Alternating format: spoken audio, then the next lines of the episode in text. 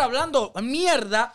Hay una persona que me escribió por, por Facebook hace unos días y me estuvo, eh, me preguntando por qué a veces uno usa el término de narcodictadura al gobierno de Cuba. ¿Por qué uno le dice narcodictadura al gobierno de Cuba? En primeramente, primeramente le dije, hija de mi vida, tú estás más perdida Vaya, que un piojo en una peluca. Pero de todas maneras, si me estás viendo, te voy a poner un videito que sé que es un videito que ya muchas personas lo han visto, pero dicen que recordar es volver a vivir. Así que te voy a poner este videito. A lo mejor quizás eh, no conoces a esta persona, pero fue una persona que trabajó directamente con el cartel de Medellín, uno de los carteles más peligrosos que hubo en Colombia. Estamos hablando de Popeye, la mano derecha de Pablo Escobar. Mira lo que dice Popeye, la mano derecha de Pablo Escobar, en una entrevista a la, a la empresa de Badabun. Miren el video, después vamos a comentarlo. Pablo Escobar Gaviria me entregó una carta a mí de este grosor. Un manuscrito hecho por él porque no era máquina y no que a máquina sino que esa carta la iban a leer los hermanos Raúl y Fidel Castro. Con ellos conocían la letra de Pablo Escobar Gaviria. Esa carta yo vuelo con un pasaporte falso y llego a la Ciudad de México, al aeropuerto de México. A mí me recibe la policía del aeropuerto. Yo no hago, eh, entrego mi pasaporte, yo recibo mi equipaje y estaba el Nobel de Literatura Gabriel García Márquez, porque ese Nobel de Literatura no era colombiano, era mexicano, porque él odiaba a Colombia y él era un comunista. México lo adoptó porque aquí lo echaron por comunista, aquí lo iban a matar. Y lo iba a matar el presidente César, eh, lo iba a matar em, el, presidente, ya te digo el nombre del presidente de la época, Turbay, Turbay Ayala. Y yo le entrego la carta a él, él estaba ahí firmando autógrafos ahí en una salita del aeropuerto de México y, yo me amanezco ahí en, un hotel que había en el aeropuerto, no salgo del aeropuerto, amanezco en un hotel y ahí al otro día cojo un vuelo para Tijuana, que era un vuelo muy largo. Y Pablo Escobar Gaviria, ¿de qué se trataba esa carta? Para que los hermanos Castro le pidieran el favor a los rusos que le prestaran un submarino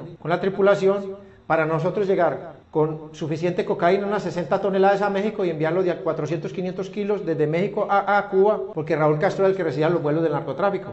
Él era el jefe eh, de, los militares, él era el que manejaba el ejército de Cuba. Y en ese submarino meter 60 toneladas de coca a los Estados Unidos por Cayo Hueso. Eh, los, los Castro lograron conseguir el submarino, pero no la tripulación. Los rusos no prestaban la tripulación. Entonces la gente decía, Pablo Escobar está loco, eso taboche. ¿Cómo un submarino para meter coca? Y hoy en día tuve submarinos artesanales metiendo coca a los Estados Unidos. Ahí está. Espero que con este videíto, que yo sé que es un poco viejo ya, eh, para, para que no lo haya visto, Popeye, esta persona que fue un gran asesino, un peligroso, la mano derecha de Pablo Escobar. Pablo Escobar le manda una carta a través de él a los hermanos Castro. Ahí mismo lo dice, a los hermanos Castro, para que le consiguiera, me cago, en todo lo que se menea. Para que le consiguiera un submarino ruso para meter la droga desde México, no sé dónde, a Estados Unidos. Por eso uno le dice narcodictadura, por supuesto. Narcodictadura Fidel Castro Tutankamón, el máximo hijo de puta que ha nacido en este mundo, sí vivía una vida de lujos, de vinos, de relojes buenos, de botella, de todo. Él decía, Fidel Castro, el mal de Cuba por 60 años, le decía al pueblo de Cuba, el socialismo es bueno, trabajar sin pensar que vas a obtener dinero por ayudar a los demás, que todo el mundo es igual, pero él se daba la vida de lujo que nadie se daba en el mundo. Todavía hay revistas que están diciendo que la fortuna de este caretabla está evaluada en más de 900 mil millones de dólares. Este, mira, este caretabla. Este caretabla que junto con el hermano fusilaron a uno de sus comandantes lo fusilaron por estar traficando droga. Y los principales descarados traficadores de droga desde, desde el 59 que, cogieron a Cuba son estos dos. Este descarado, que gracias a Dios ya se jodió, y el otro, que le dicen la China, que todavía falta porque le pase algo, a ver si acabamos de salir de. Han traficado droga, se han dado la vida de lujo, han acomodado a toda su familia. Tienen una isla presa durante 60 años. Por supuesto, una isla donde los cubanos no hemos acostumbrado acostumbrado, nos hemos convertido en ovejas, han engañado, nos han tratado psicológicamente de meter que todo eso es bueno y esto de acá es malo, pero ellos son los principales HP de este mundo. Espero que le haya respondido a esta persona que me dijo que porque yo le decía narcodictadura al gobierno de Cuba, a la dictadura de Cuba. Hace poco se cogió un cargamento de droga en Panamá que pasó por Cuba y Cuba, tú llegas a la aduana con un aparatico que tira pe